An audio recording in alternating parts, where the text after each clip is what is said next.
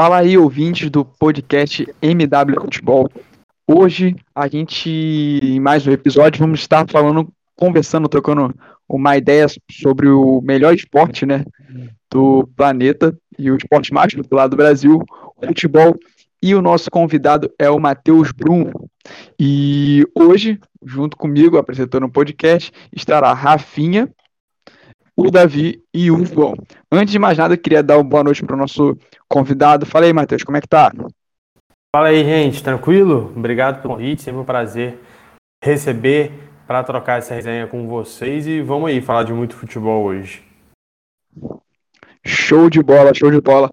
Agora eu já queria chamar, né, um dos nossos comentaristas, um dos caras mais experientes que fazem parte da MW, um dos caras que mais tem conhecimento tanto para passar quanto para poder é, compartilhar com a gente de uma maneira geral. Fala aí, Rafinha, como é que tá? Fala galera, tudo bom? Bom dia, boa tarde, boa noite. Não sei qual horário você vai estar escutando esse podcast. Boa noite para o Matheus, que a gente está gravando aqui de noite. Primeiro, uma honra receber o Matheus. Matheus que me recebeu tão bem em nome da MW quando eu fui uma pessoa que conversou lá no Tática Didática, me receberam super bem, fez uma conversa muito bacana, acho que foi a principal conversa que eu tive desde eu entrei no MW, comecei a receber alguns convites, espero que a gente consiga receber tão bem assim quanto você me recebeu, Matheus. Não, com certeza, tenho certeza que vai ser massa, acho que essa é uma premissa, né, a gente trabalha com essa parte de produção de conteúdo, a gente tem que ser parceiro um dos, um dos outros, né, para a gente poder produzir um conteúdo bacana e a partir daí levar muito conhecimento para a galera que está assistindo a gente, seja no nosso canal no Tática Didática, quanto aqui no podcast de vocês. É, é realmente. Também vou por esse lado, né? Sou, conheço a Tática Didática já há um tempo, acompanho vocês, sempre fui muito fã do canal e espero que a gente possa fazer uma boa conversa, conversa fluida, todo mundo possa aprender. É isso, tomara que seja um bom papo aí. Já querendo dar um alô também para os ouvintes, para o Matheus. Obrigado por ter aceitado o convite aí. Eu vou passar para o Rodrigo começar fazendo a pergunta dele ou introduzindo aí do jeito que ele quiser. Valeu, João.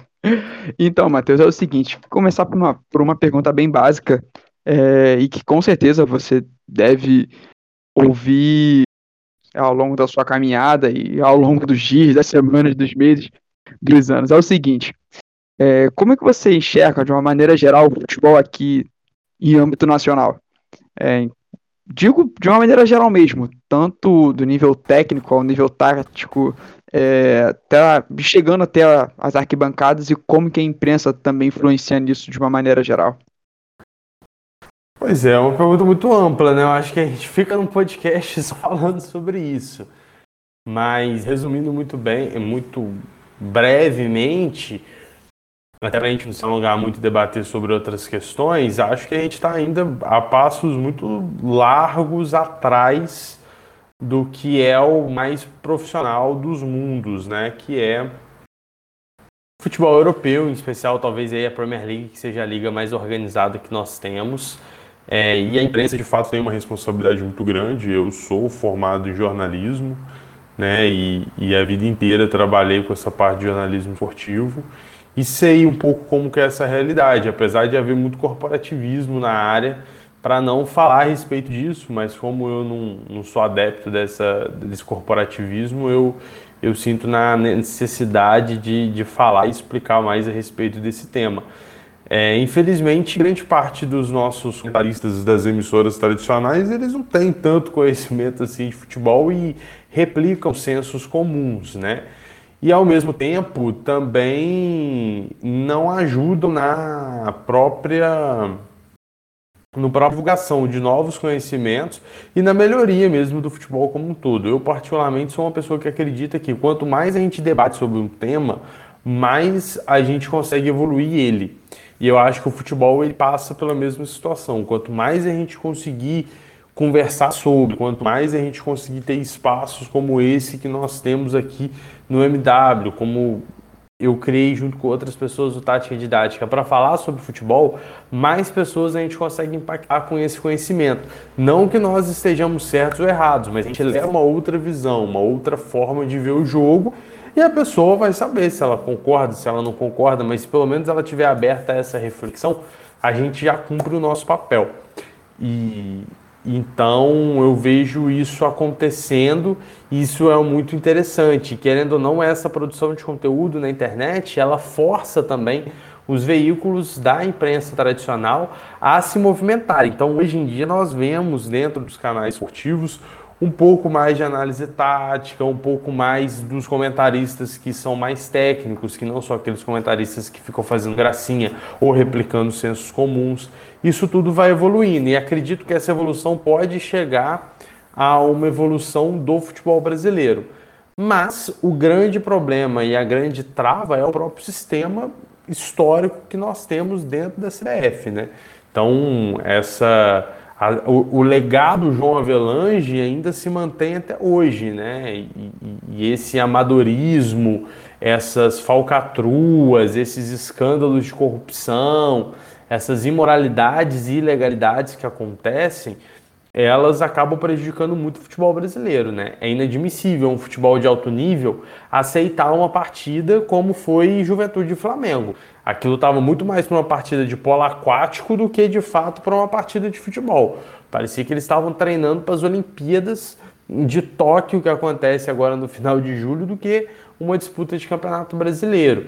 É, é inadmissível você ter partidas como no início do ano aconteciam a 60 horas, 48 horas de distância de uma para outra, como nós tivemos clubes que jogaram, no caso do São Paulo, que agora está pagando preço por isso, do preparo físico ruim dos jogadores, porque de fato eles não aguentam. E aí agora eles não têm mais físico e o São Paulo precisa recuperar os jogadores no meio da temporada, o que é uma situação completamente absurda. É, da mesma maneira que é um completo absurdo você ter uma Copa América e o Campeonato Brasileiro não parar. E você ter times né, brasileiros perdendo seus principais jogadores para seleções. Né? Então, hoje em dia, você tem um jogador na seleção, você é prejudicado. Né? Já não é mais alguma coisa que você tem orgulho de ver um jogador da sua equipe é, vestindo a camisa da seleção brasileira ou de outra seleção é, é latino-americana.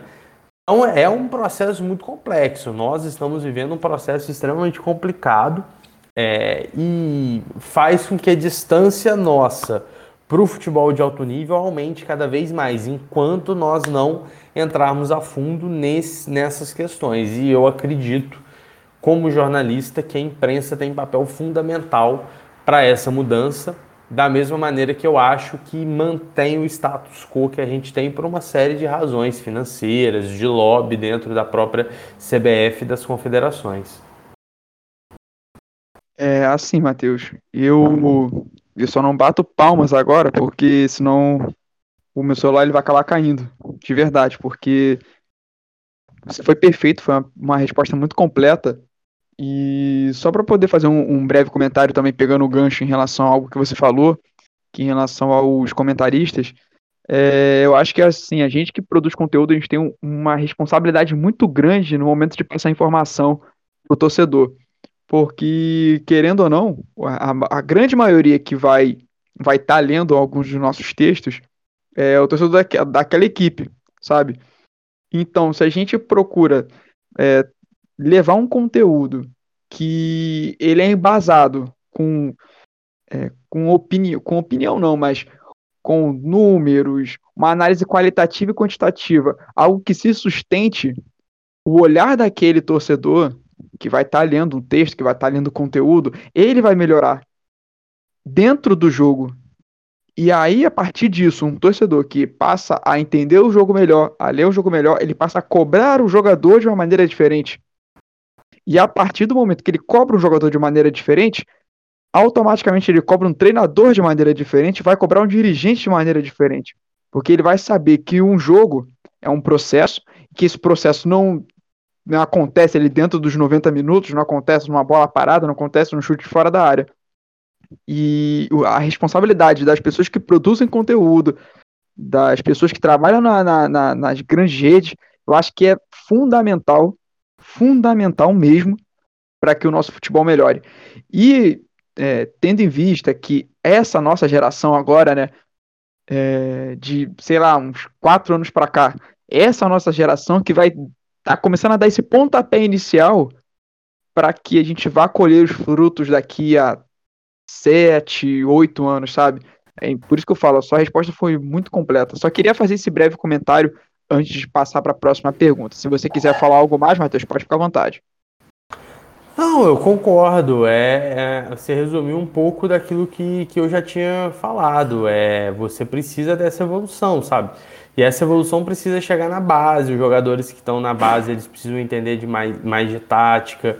É, foi até uma discussão que na participação do, do Rafinha nós tivemos, que era essa questão de como que muitas vezes os meninos da base já são condicionados desde pequeno a competirem e você esquece da formação dos garotos, você coloca os garotos para querer ganhar e na verdade o papel da base não é esse. Eu tô pouco me lixando se o meu time vai ganhar a Copa São Paulo. Eu quero saber quantos jogadores a minha base vai conseguir chegar no time profissional. E mais do que isso, a responsabilidade cidadã dos clubes também de formarem pessoas, né? Afinal de contas, você tem crianças que chegam no clube com 8, 9, 10 anos e ficam até 20. Qual que é essa formação humana que é dada para esses jogadores? Né? Quais são os estímulos que os clubes criam nessa garotada para eles estudarem, buscarem uma nova formação?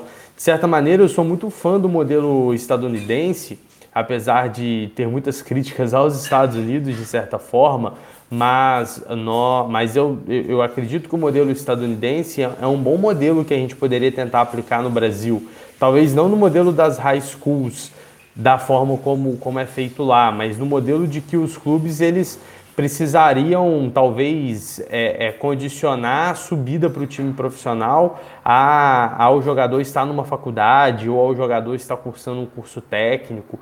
Acho que isso é muito importante essa parte da formação, porque aí na hora que esse jogador ele chega no nível profissional e acontecem questões como o que nós tivemos na Copa América, que é uma Copa América sendo realizada num país com 500 mil mortos, num país sem ter nenhuma estrutura para receber essa competição e nós estamos vendo isso.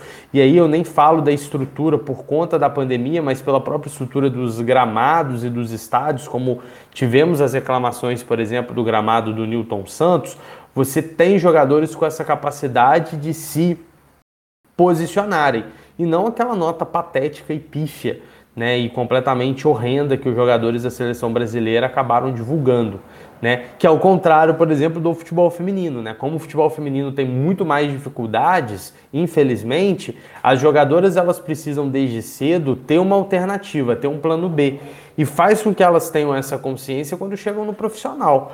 Coisa que os jogadores do futebol masculino não têm. Muitas vezes o moleque com 13, 14 anos já tem patrocínio, já tem material de esportivo, já tem é, é, é 3, 4, 5 empresários, assessoria de imprensa, já tem tudo montado para ele e se esquece dessa formação. Então tudo isso é, é, é extremamente, é extremamente importante para fazer o futebol, o futebol evoluir. Né? E uma vez que isso acontece, essa discussão ela passa a ir para a mesa do bar. E a partir do momento que ela passa para ir para a mesa do bar, para a fila da pipoquinha, para a fila da compra do ingresso, para dentro do próprio estádio também entre a torcida, você começa a ter uma evolução uma evolução do futebol. E não vai ser mais aquela coisa do tipo, o Abel Ferreira ganhou uma Libertadores no final, né, no início do ano, e já é taxado como um técnico ruim. O Crespo acabou de tirar o São Paulo da fila do Campeonato Paulista e já tem torcedor já torcendo o nariz para o trabalho do Crespo. O Thiago Nunes começou um trabalho muito bom no Grêmio e agora é, é, já está sendo criticado porque não conseguiu vencer no Campeonato Brasileiro.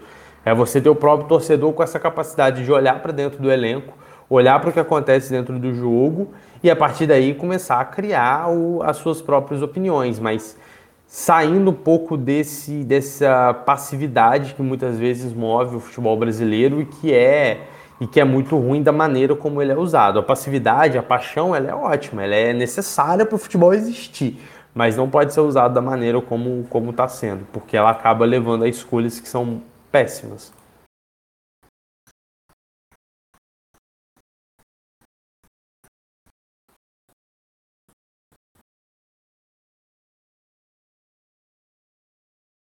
Rodrigo?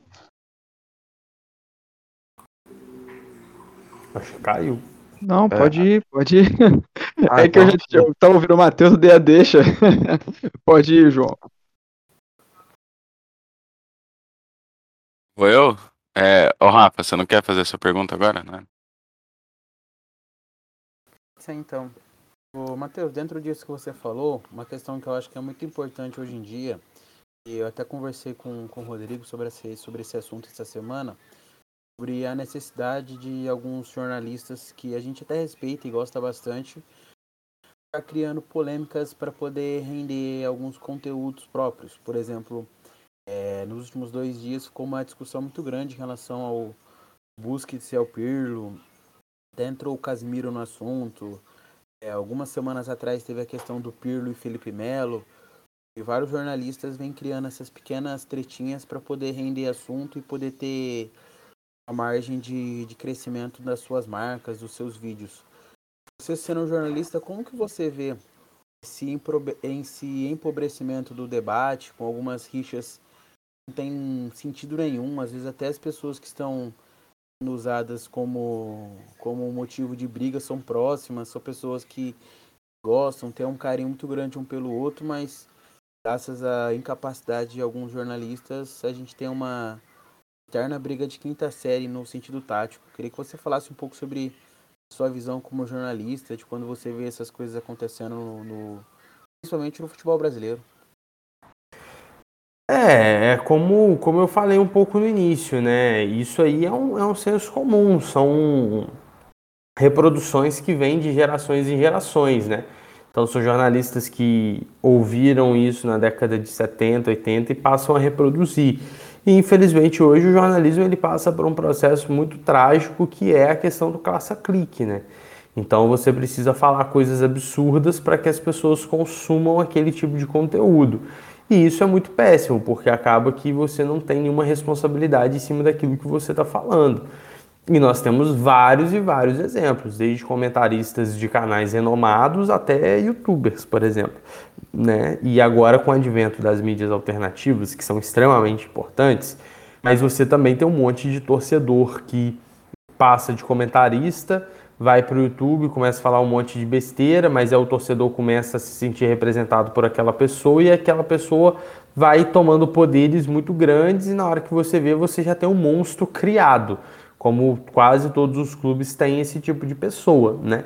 Então, é, é uma situação muito complicada, cara, e é muito difícil a gente conseguir pensar numa solução a curto prazo para resolver isso. Na verdade, eu não acho que. Eu acho que esse é um caminho que, infelizmente, é muito sem volta, entendeu? Porque há uma normalização também da sociedade de aceitar esse tipo de conteúdo, entendeu? Então, a partir daí, acaba se tornando muito complexo. Nós que trabalhamos com com produção de conteúdo e queremos levar um conteúdo mais embasado, nós sabemos o quanto é difícil para a gente furar a bolha, né? É muito difícil a gente conseguir chegar no torcedorzão mesmo raiz. O cara ele não, não gosta do que nós produzimos, sabe? Ele prefere pegar e ao final da partida que o time ganhou, ele entrar naquele canal que vai falar que o time é o melhor do mundo e quando o time perder, vai falar que é o pior time da história, que o treinador tem que cair, que o treinador é um estagiário, que o treinador é incompetente, que você tem que trazer de volta algum medalhão completamente ultrapassado, porque na cabeça dele esse cara ele resolve, sendo que esse cara às vezes já passou pelo clube, não fez nada, mas ele quer de volta. Então, sim, são construções muito complexas que a gente tem. Né? E, e, então, eu acho que o processo que nós estamos fazendo aqui foi como foi comentado no, no, no anteriormente. Não sei se daqui 7, 8 anos a gente vai ter uma melhora. Eu acredito que talvez isso seja geracional, talvez o retorno disso vai ser muito mais para frente. Mas é começar a colocar as pessoas que estão se apaixonando pelo futebol agora para terem esse conhecimento e principalmente para as pessoas que estão começando a acompanhar o futebol buscarem esse, esse conhecimento também. Mas eu, eu vejo luz no fim do túnel, sabe? Eu, eu tenho visto muitas pessoas é, é buscando novos conteúdos, buscando aprender.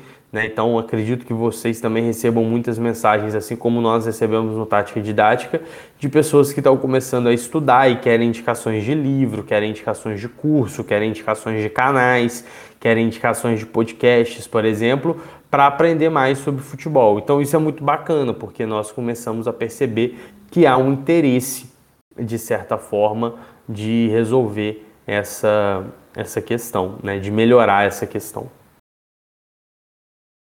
Tá. É, também eu concordo com a sua resposta, Matheus. Né? E a pergunta do Rafinha também, ela já, ela já é direcionada, né? Também vi essa semana comparações. Busquets versus, versus Pirlo, tipo, nem são tanto assim na mesma posição, e mesmo assim uma briga meio boba, né? Dois jogadores fantásticos, dá pra perceber que é uma parada meio criada, né? Não tem muito sentido, não é uma parada legal. É, é agora... tipo aqueles cara a cara ridículo de time brasileiro com time do estrangeiro. Eu lembro do que fizeram um cara a cara uma vez pro Grêmio e Real Madrid que tiveram a audácia de colocar que estava empatado 5 a 5 Tipo, não existe, cara. É. é praticamente, pô, é praticamente impossível. Não tinha um jogador do Grêmio ali que ganhava. Não tinha um jogador do Grêmio ali que ganhava do, de algum jogador do, do Real Madrid. Talvez na época, se você ainda, tipo assim, quisesse forçar muito, você poderia falar do, do Marcelo Groi, porque estava numa fase absurda e o Navas estava numa fase muito ruim. Então você poderia, tipo, forçar muito falar que o, que o, que o, que o Marcelo Groi é melhor do que o, o Keylor Navas, mas de resto não tem nenhum jogador. Os caras colocaram que o Luan era melhor que o Isco, pelo amor de Deus, né? Então, assim, você vê que. Isso... Oi? Navas não pudesse usar a mão, ele ficava do nível do Groi. Não, pois é, eu, eu igual tô te falando, tipo assim, se você forçar muito, pelo momento, você ainda poderia falar pelo menos que dava um empate, cara. Mas, pô, aí você pegar 5 a 5 sabe? É uma parada bizarra, velho. Então, aí nisso aí você, nisso aí você vê o, o, o que né, o como que as coisas são. É a mesma coisa você fazer um cara a cara do Liverpool e do Flamengo na, na, na final do Mundial. Não tem jogador do Flamengo é, é, é, no nível europeu, sabe? Se tivesse no nível europeu, eles não estavam no futebol brasileiro, essa é a grande verdade, né? Então, você acaba forçando muito essa situação, só que o torcedor, naquela sua passividade, ele acredita, né? E aí é. essas é. situações acabam se perpetuando, infelizmente. É, eu lembro que até na época, se eu não me engano, disseram que o Jeromel era melhor que o Varane e tal. Mas agora eu vou puxar uma pergunta que é sobre o jogo de hoje à tarde. França e Suíça, mas não é muito baseado no jogo, mas é mais pro lado da Suíça no seguinte, no seguinte sentido. É, você acha que as equipes, né, digamos, mais inferiores, né, porque se a gente for olhar, a França é superior à Suíça, né, tecnicamente e tal. É, você acha que essas equipes que é, são consideradas inferiores, elas hoje em dia, elas estão conseguindo bater de frente mais com as equipes é, maiores e consideradas melhores tecnicamente, muito por causa da tática e a evolução, né? Você vem sentindo essa evolução nos anos, né? Tipo, sei lá, nos anos 90 seria mais complicado uma Suíça ganhar de uma França, e hoje é, o jogo a França foi superior, mas não tanto assim, né? A Suíça conseguiu jogar também, não foi nenhum massacre. É, você acha que é muito devido à tática? Por isso que as equipes tipo Suíça, República Tcheca, Áustria estão conseguindo fazer jogos muito bons e ganhar dessas equipes maiores e melhores tecnicamente. Eu, eu não sei, sinceramente eu não sei. É, é, a gente precisa, precisa analisar os contextos também. Né? É, é óbvio que uma equipe taticamente bem bem postada em campo, ela leva uma vantagem contra uma equipe que não é. Mas tem outros fatores, né? E os próprios confrontos mata-mata, eles trazem isso. Você pega um jogador num dia muito inspirado ou um jogador num dia muito ruim, e isso muda muito o jogo. Né? A França teve, se eu não me engano, o dobro de finalizações que a equipe da Suíça. Mas a Suíça conseguiu ser mais é é, é, é, é, conseguiu colocar a bola na rede, coisa que a França não conseguiu. E você nunca vai imaginar que o principal jogador da equipe vai perder o último pênalti, como foi o caso do Mbappé. Então, assim, tem esses fatores psicológicos também que entram em campo, sabe? Então, eu não vejo essa resposta como simples, tipo, ah, hoje está mais fácil de acontecer do que antigamente, ou vice-versa. Eu acho que continua da mesma maneira. Agora, com o advento hoje do jogo mais tático, do jogo mais físico, do jogo psicológico, você tem outros fatores que entram em campo hoje e fazem com que o futebol seja mais complexo.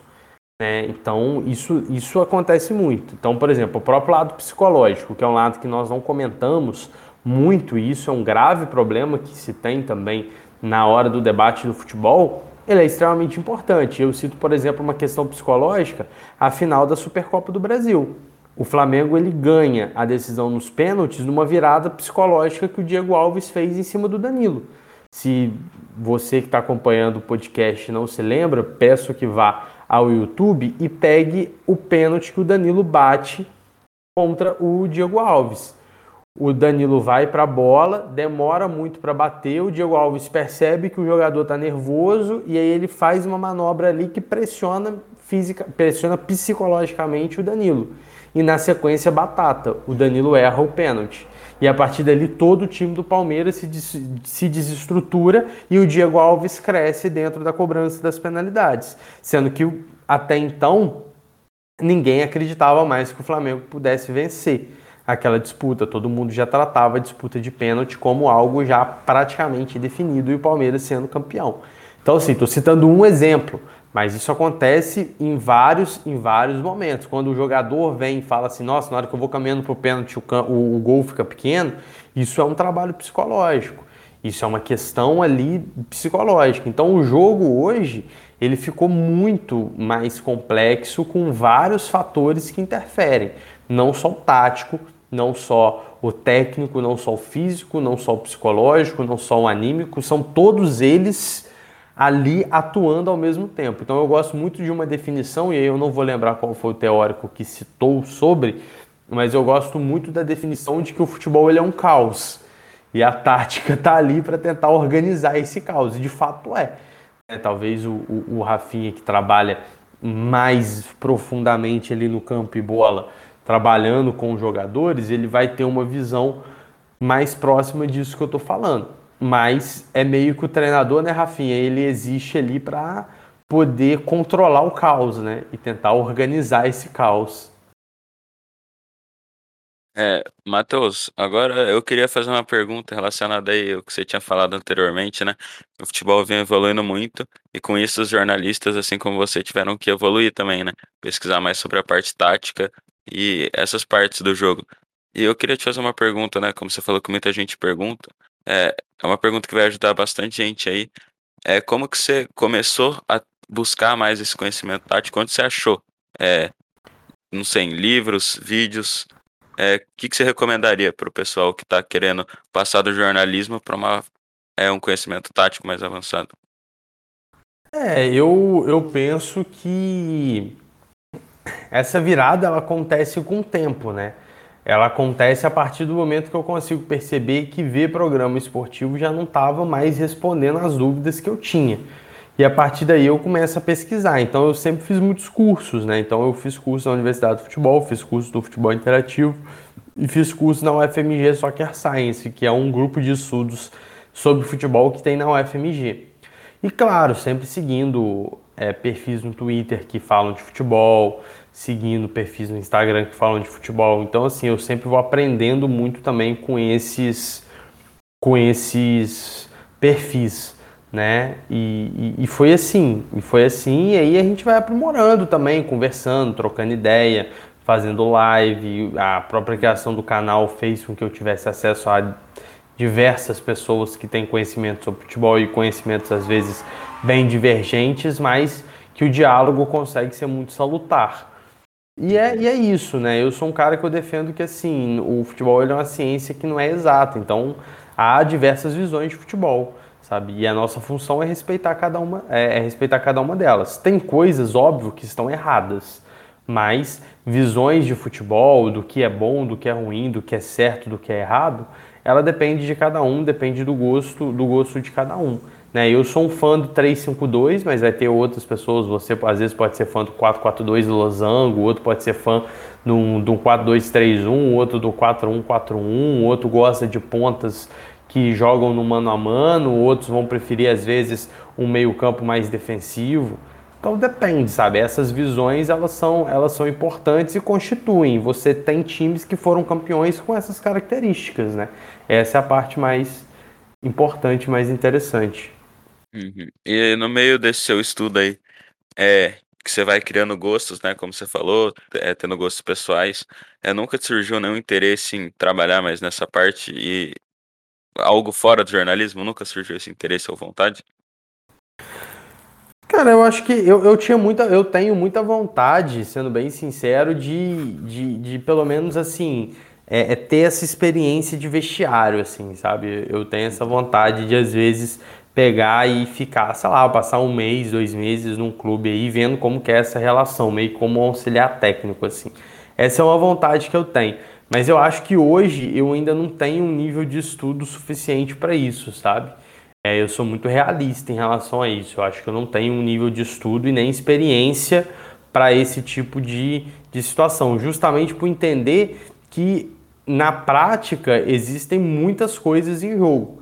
Né? Então você tem que ser psicólogo, você tem que ser auxiliar técnico, você tem que ser o cara que, que ajuda na fisiologia, você tem que ser o cara que orienta. Então, assim, nós temos um futebol muito complexo que faz com que você tenha que desempenhar muitas funções. E aí eu não tenho, realmente, eu não tenho um preparo hoje, um conhecimento técnico para poder me aventurar. Eu tenho muita vontade de conhecer como que é para saber na prática como que, isso, como que isso acontece, como que são essas trocas de treinador com jogador, de um analista de desempenho com a comissão técnica. Isso eu tenho vontade de fazer mas é algo que agora assumir assim uma função de falar, pô, eu quero ser isso, quero ser aquilo, eu sou muito realista de não ter conhecimento hoje suficiente para desempenhar bem essa função, entendeu?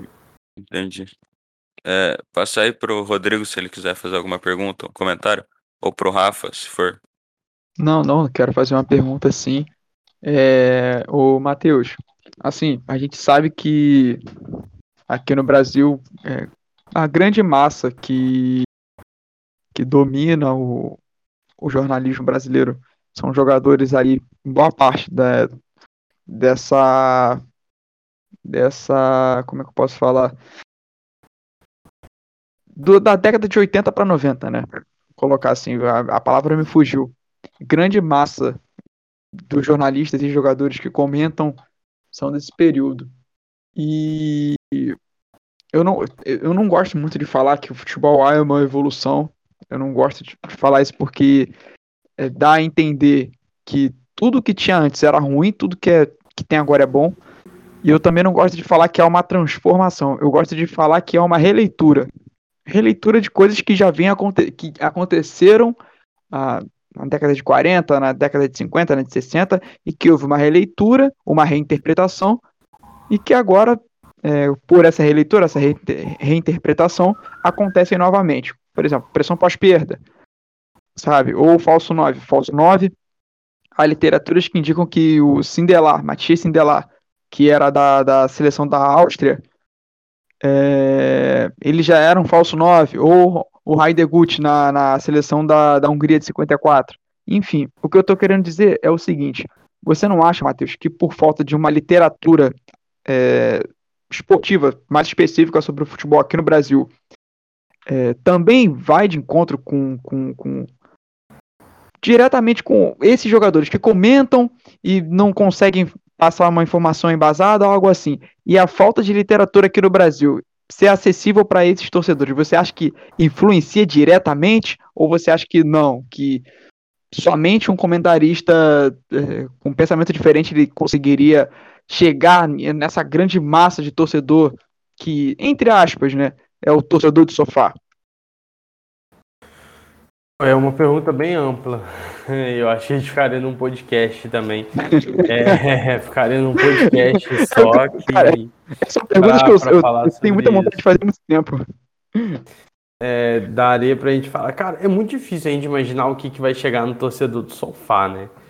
Mas como eu disse, eu acho que tem alguns passos um desses passos eu acho que é termos mais veículos, mais espaços que falem e tratem sobre tática, sobre história do futebol, sobre releitura, sobre maneira de se de se jogar. Isso eu acredito, entendeu? Esse é um ponto para mim.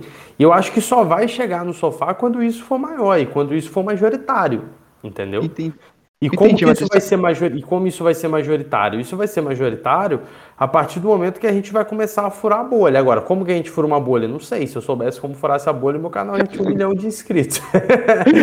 mas, mas, assim, é um trabalho que eu é um trabalho que eu tenho e acredito que vocês também. Sim, exatamente. Mas por que, que eu perguntei isso? Porque, assim como você, né, eu também tinha muita vontade de ser jornalista esportivo. Então, eu comecei a escrevendo no Futebol News na época.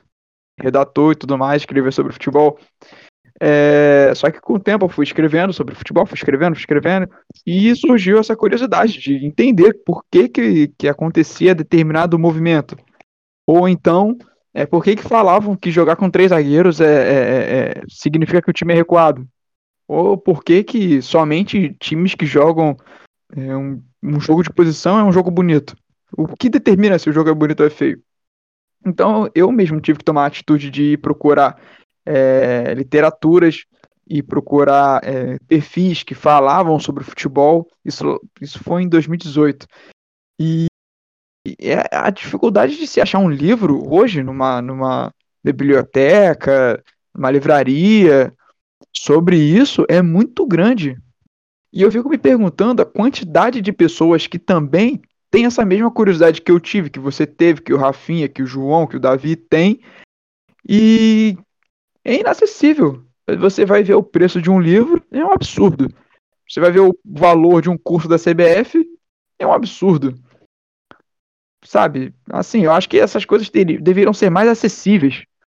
É, não querendo entrar nesse, nesse mérito, mas já entrando, porque acho que não tem como dissociar, parece que a máquina da imprensa procura continuar alimentando torcedores assim. Quanto mais torcedores que consomem um conteúdo é, menos embasado, mais no, e mais embasado no empírico, no achismo, mais a imprensa ganha e mais é, se cria um monte de torcedor maluco a ponto de torcedores do Vasco tacarem pedra no carro do Bruno Gomes e acharem que é certo. Enfim, eu poderia estar em exemplos, sabe? É, é algo que eu sinto há muito tempo. Eu tenho muita vontade de botar isso para fora e estou aproveitando esse podcast aqui com você para te perguntar e expressar isso. É, cara, é igual eu tô te falando, isso é uma, isso é uma questão muito, isso é uma questão que a gente levaria para uma discussão muito grande, né? É, mas é, é como eu disse, tem algumas, tem algumas questões que elas acabam se tornando muito é, é, é homogêneas porque muitas pessoas falam, né? Então, quanto mais as pessoas falam, aquilo começa a se propagar. Então, como você disse, a própria questão, como você disse, a própria questão da. Ah, com três zagueiros é, é, é, é, um time mais retranqueiro, ou três atacantes é um time mais ofensivo. A gente sabe que isso não é uma coisa ou outra, não é esse 8 ou 80, né? Você tem times muito ofensivos com três zagueiros e times defensivos com três atacantes. Depende da maneira como o time se propõe a jogar. Essa é uma discussão.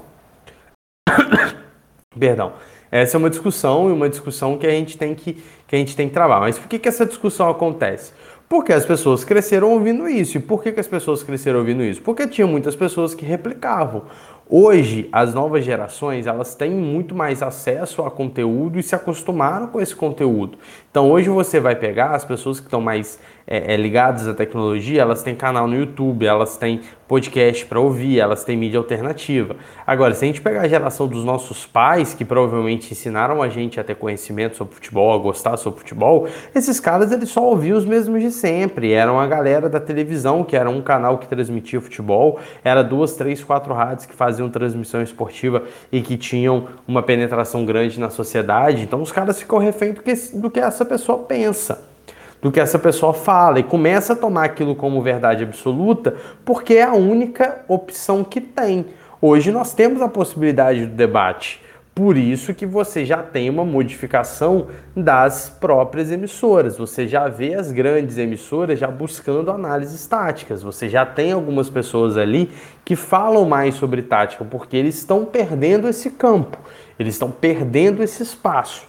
Esse é, esse é um ponto sabe? Mas isso é um processo de formação. É como que a, a informação que o jornalista ele passa, ele penetra na população e as pessoas começam a achar isso como verdade.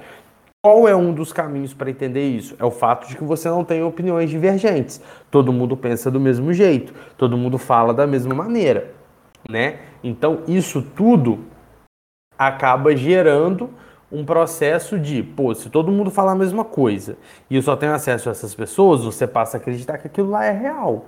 Né? Então você quebrar essa bolha é um trabalho muito grande, é um trabalho muito complicado.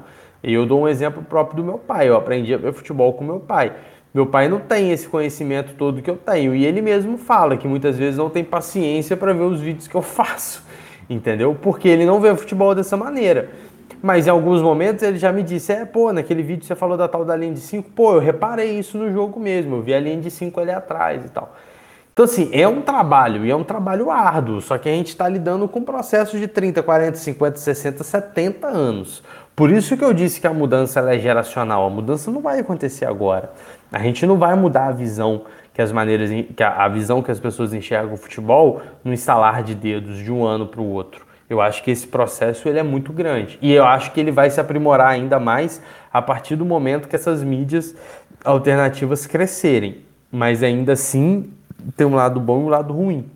Que ao mesmo tempo que você tem espaços que produzem conteúdo de qualidade, você continua a ter aquele torcedor retardado que cria um canal no YouTube e começa a falar mal de Deus e o mundo, depois entra na política do clube, começa a falar de uma maneira que tem interesses políticos dentro da equipe, dentro da instituição. Então são, são coisas que você precisa aí né, se debater. E, e a gente precisa discutir sobre isso.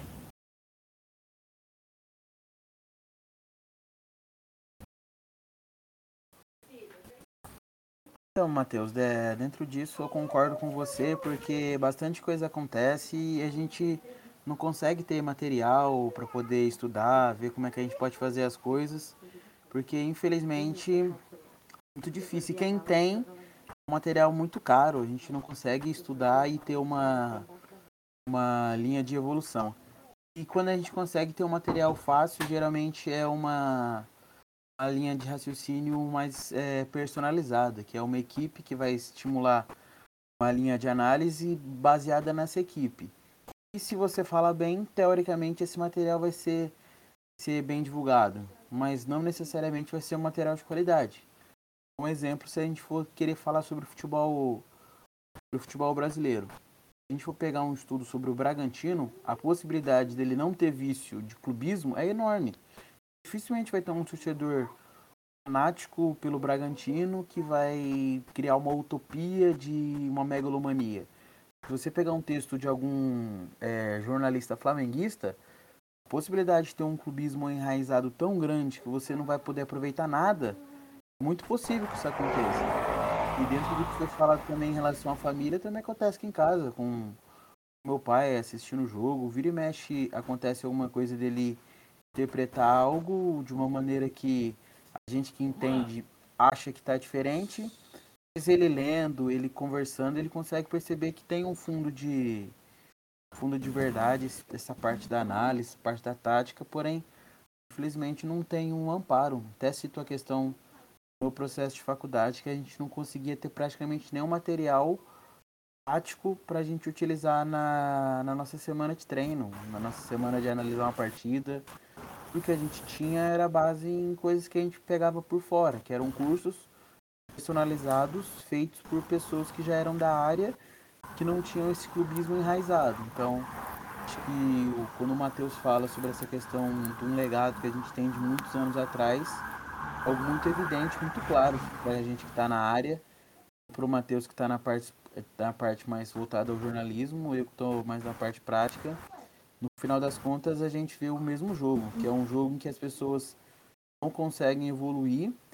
Algumas pessoas tentam evoluir, mas infelizmente o material que é entregue para essas pessoas fazem com que ela não tenha uma capacidade tão grande de evoluir de maneira tática e didática, fazendo uma analogia ao tática didática do Matheus. É, eu acabei, é, acabei falando muito dessa questão histórica e acabei esquecendo de falar da questão dos materiais. Isso é um outro problema, né? É, é, é eu confesso que é muito difícil a gente conseguir é, ver materiais que sejam acessíveis, sabe? E, e, é muito complicado, gente, porque, pô, a gente está vivendo um momento de crise econômica muito grande, né?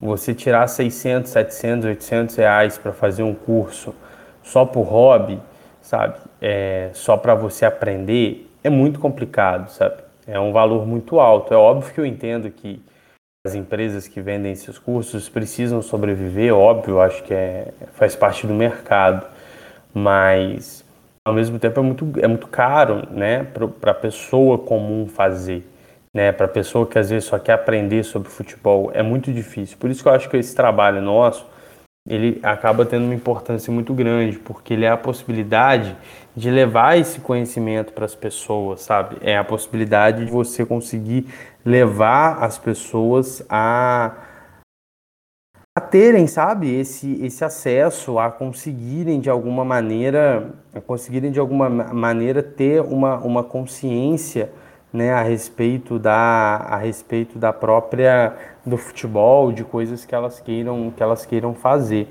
Então isso me isso me, me preocupa também, sabe, um pouco essa questão dos cursos, porque eu vejo muitas pessoas às vezes, como eu já disse no início, muitas pessoas me perguntam, mandam mensagem para mim e falam assim, tipo, ah, Matheus, é, como que é, é, me indica aí um curso, me indica como que você fez para como que você fez para aprender e tudo mais, o que que você, quais instituições você estudou, quais livros você leu e tal. É, e, e, aí muitas vezes eu me pego nisso, sabe? Eu, eu, eu falo das instituições que eu estudei, mas eu sei que muitas pessoas não vão ter essa condição financeira. Então é um, é um grave problema que a gente, que a gente enfrenta. Esse é um problema também muito sério, porque acaba tendo uma segregação muito grande das pessoas é, para elas conseguirem ter acesso a um conteúdo de qualidade sobre, sobre futebol. Por isso, reforço, espaços como esse que a gente está debatendo, eles são cada vez mais necessários, mas o nosso trabalho de furar, a bolha também é grande e também é muito difícil.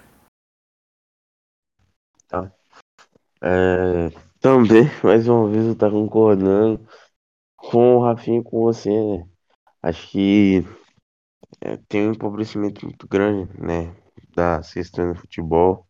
E também é muito, muito caro, né? Os livros, muito caro o conhecimento. E o papel do MW, do que o Tática, tática Didática, MW, o Icar Análises e outras pessoas, né?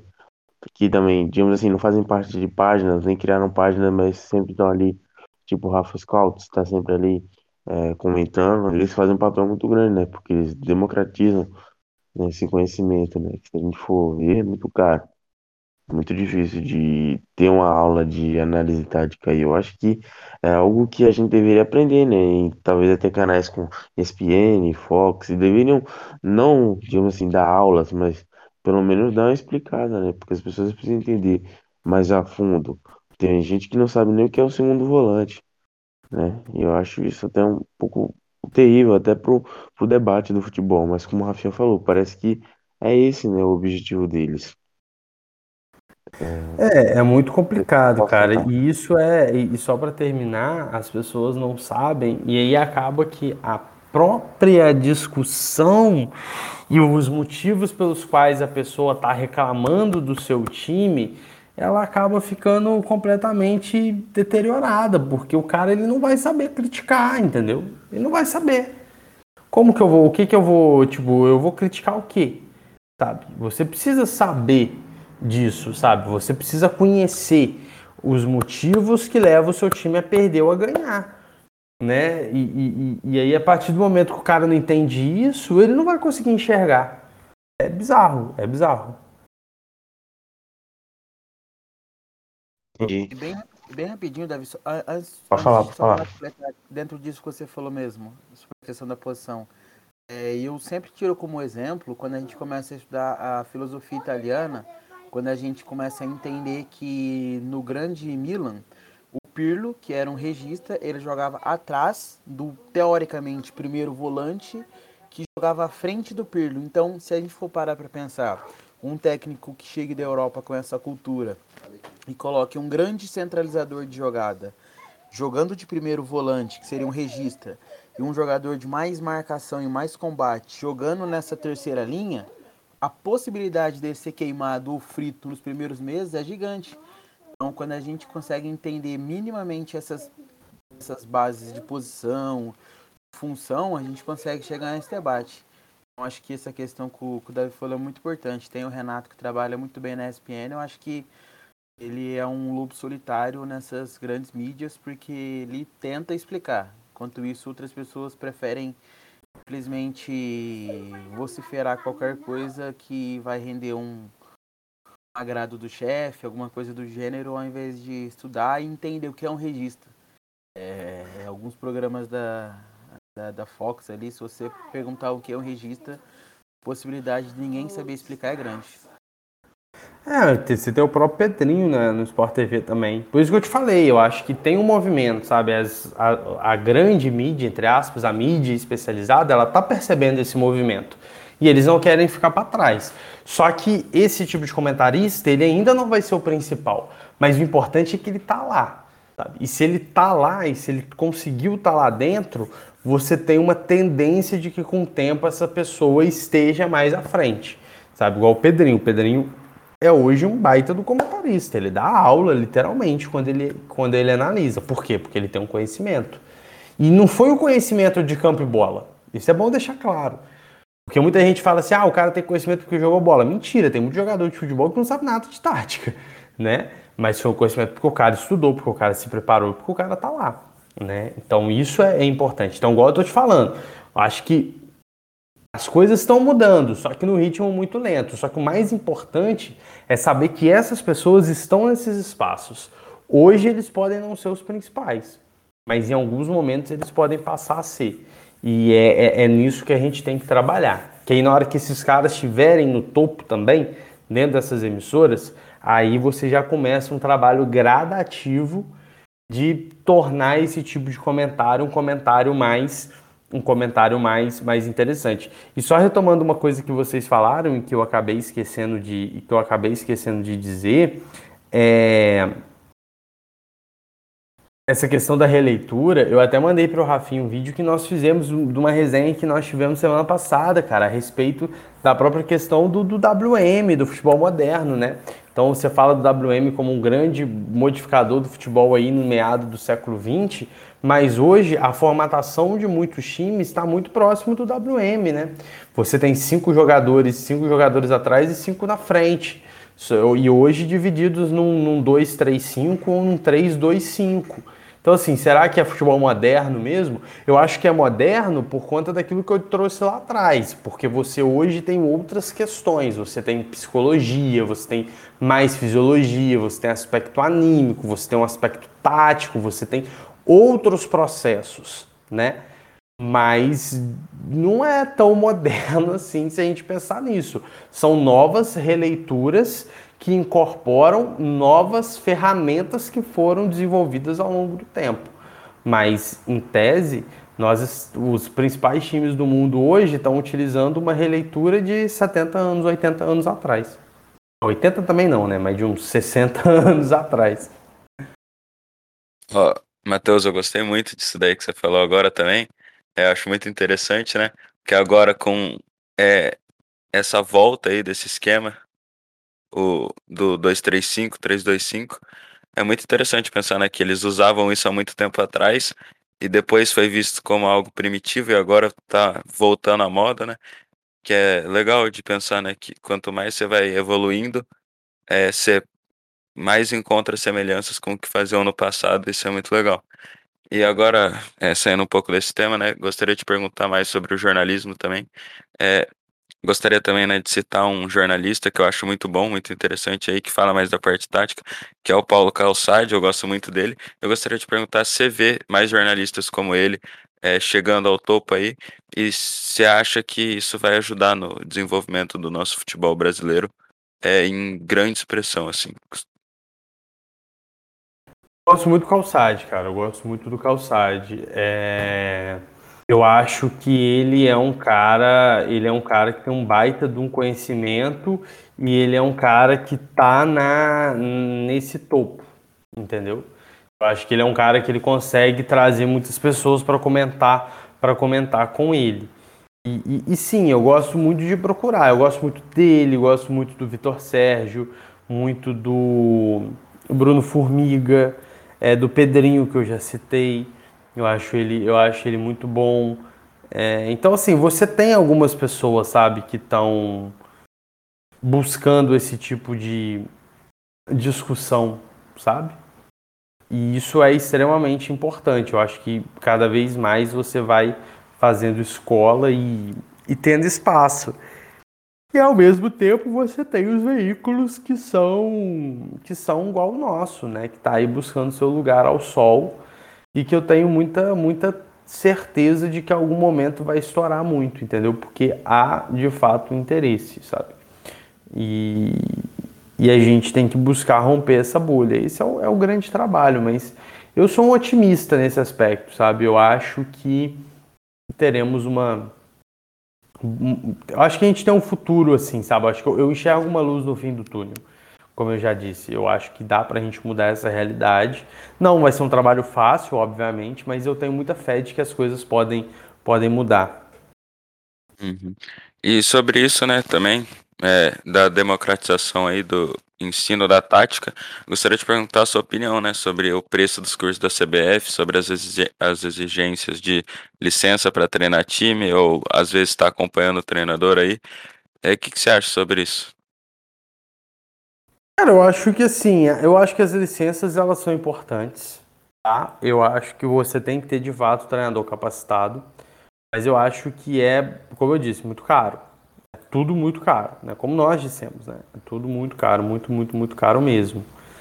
E, e assim, é, nós precisamos, nós precisamos é, é ter um pouco mais de acesso a isso de uma maneira que caiba no bolso, no bolso das pessoas. Mas, ao mesmo tempo, eu penso que isso vem muito da base também, sabe? Eu acho que isso vem muito da, da, da forma como nós que estamos começando vamos ter acesso a esse tipo de desse tipo de, de curso. Porque vamos pensar, o cara que vai fazer o curso da CBF hoje já é um cara que normalmente ele já está trabalhando. Então ele já tem uma renda fixa, pode não ser uma grande renda, mas esse cara já tem uma renda fixa ele consegue sobreviver né? Ou às vezes ele pode conseguir que o clube dê uma ajuda para ele né, nesse pagamento, não sei. Mas para gente, por exemplo, que não trabalha com isso, é muito complexo você desembolsar 3 mil reais, 3.500 reais, 4 mil reais para fazer um curso. Às vezes é o curso presencial, você tem que ter gasto com deslocamento, gasto com estadia, gasto com alimentação, gasto com transporte. Então tudo isso é muito caro, né? para o cara que já está empregado e trabalhando, pode ser um pouco mais simples, né? Pode ser um pouco mais simples. Então, tudo isso ele me leva, me leva a crer que o problema mesmo é na base, entende? Eu acho que a gente precisa, eu acho que o negócio é você estimular as pessoas a gostarem disso e buscarem os estudos na base, e esses primeiros cursos eles têm que ser mais baratos. E esses cursos eles já têm que te dar uma porta de entrada dentro dos clubes. Para aí sim, quem está dentro dos clubes, eles poderem buscar uma maneira de, de, de fazer esses outros cursos para se capacitar dentro do clube, mas já tendo uma renda mínima. O que eu não posso é pedir para uma pessoa que está desempregada ter que desembolsar R$ 3.500 para fazer o curso da CBF. Isso está completamente errado. Isso é um equívoco total, é um equívoco completo, né? E, e é uma aberração isso acontecer. Agora, a partir do momento que esse cara está trabalhando dentro do clube, aí a coisa já modifica, porque ele vai ter uma condição de fazer aquilo. Ele consegue enxergar que fazendo aquele curso, ele vai ter um ganho. Porque o grande problema que nós temos hoje é vivermos numa sociedade em que as pessoas falam o tempo todo para que a gente tem que se capacitar, mas sem muitas vezes a gente ter renda e sem muitas vezes a gente ter perspectiva. Por que, que eu vou me capacitar e gastar um burro de um dinheiro que às vezes eu não tenho, se eu não tenho uma perspectiva imediata daquilo?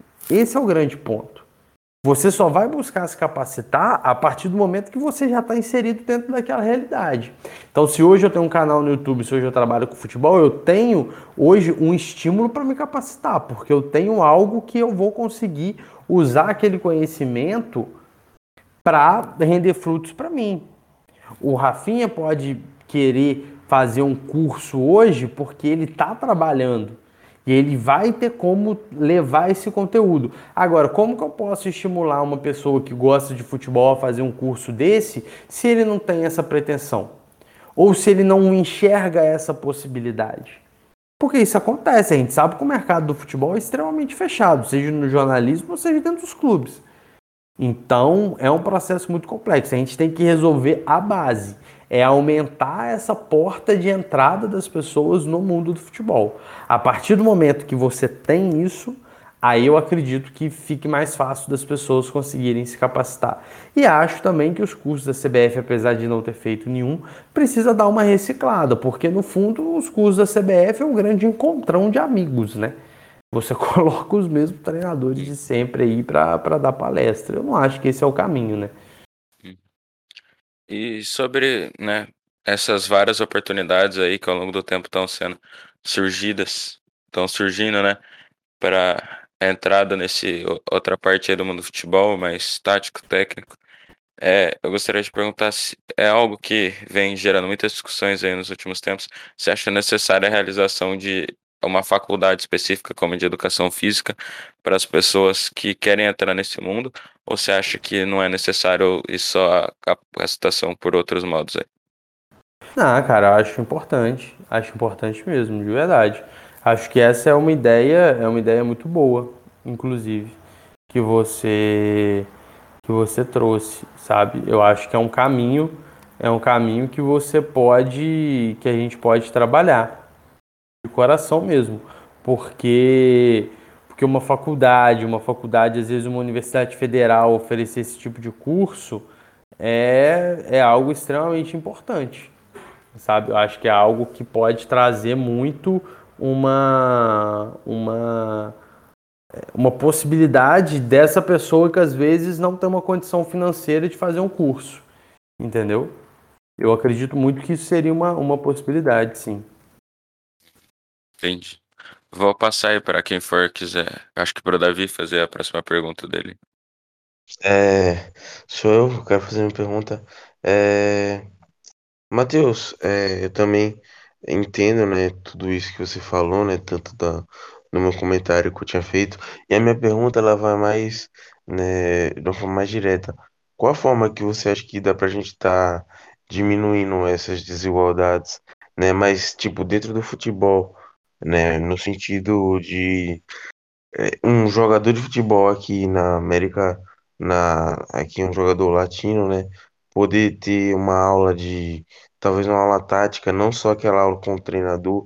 Tem muitos jogadores que às vezes nem entendem, né? Muito bem, mas é, uma aula mais da base, uma aula mais desde a formação do jogador, né? Até ele, se, até ele ir pro profissional, né? Você acha que qual é uma forma boa para a gente estar tá combatendo esse tipo de desigualdade, né, com o jogador da Europa, né, onde tem jogadores lá que com 8, 10 anos já tem uma aula sobre tática, já tem uma aula sobre o conhecimento, né, do, do campo, né, porque muitas vezes o jogador que tá jogando aqui mal entende, né, só sabe que é para fazer gol e no talento ele consegue, só que tá ficando cada vez mais difícil, né, as seleções europeias é, estão evoluindo cada vez mais e não tá, não tá, não tá dando para ganhar uma Copa do Mundo ou algo assim, só no talento. Gostaria de saber isso. É, eu falo que assim, quem viu a Copa de 2002 se sinta privilegiado, bicho, porque até vai demorar pra gente ganhar uma outra Copa. Cara, eu acho que você reduzir a desigualdade no futebol é a mesma coisa que você reduzir a desigualdade no país, é educação, né? Acho que não tem outra saída, sabe? É educação, é equipamentos públicos, é você ter bons campos, é você ter políticas públicas de qualidade. É, é, é, mais do que você ter um professor de educação física que vai chegar, jogar a bola no meio campo e falar assim, jogue, sabe? É, é muito mais que isso. É muito mais que isso. Então, é, é necessário que haja um investimento em educação, investimento em campos, investimento em praças, investimentos em espaços públicos, investimentos em bons profissionais de educação física, uma boa formação desses profissionais, porque não adianta você só formar, formar, formar, formar e não ter qualidade nessa formação. É necessário que você tenha uma boa remuneração, que os clubes tenham essas portas abertas, que os clubes também estimulem a formação humana desses jogadores. É, então, assim, é um processo educacional, não tem outra, não tem outra saída, não tem para onde você correr, essa é a grande verdade. E, e é isso, assim. É, eu não vejo, eu não vejo, eu não vejo uma outra saída a não ser, a não ser essa.